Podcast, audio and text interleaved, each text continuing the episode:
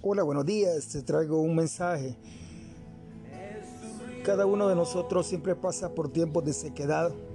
Cuando eso sucede, nos sentimos generalmente confundidos por el silencio de Dios. Y surgen aquellas preguntas como, ¿dónde estás Dios en medio de todo esto? ¿Sentiré de nuevo su presencia? ¿Acaso estará enojado conmigo? Me siento fracasado porque no puedo escuchar la voz de Dios. Día tras día las preguntas permanecen sin respuesta. Uno ansía dejar el desierto y experimentar el río refrescante de Dios. Recuerdo algunos tiempos de sequedad de mi propia vida. Aunque esos tiempos parecían muy largos en su momento, ahora me doy cuenta que cortos realmente fueron. El Señor sabe lo que hace. Él también sabe cuando toma tiempo para hacer la obra que debe ser hecha en mí o en ti.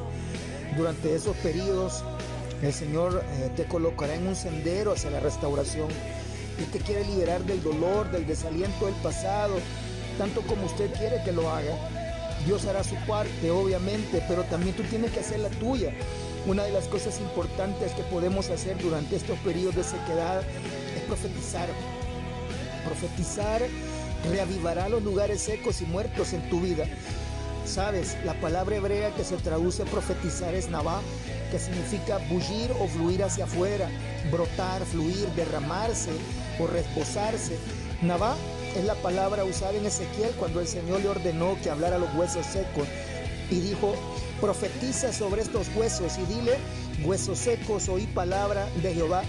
Eso está en Ezequiel 37, del 1 al 4, tú lo puedes leer Dios prometió que los huesos secos se levantarían de las tumbas, serían traídos de nuevo a la vida y restaurados a su herencia. Tú también tienes la misma promesa del Señor. Tienes una herencia divina. Pídele que te muestre la herencia que Él tiene para ti. Entonces habla a los lugares secos que impiden tu restauración. No esperes para el próximo profeta que venga a tu iglesia o al país y haga lo que tenga que hacer. No, profetiza simplemente eh, es revelar la mente de Dios.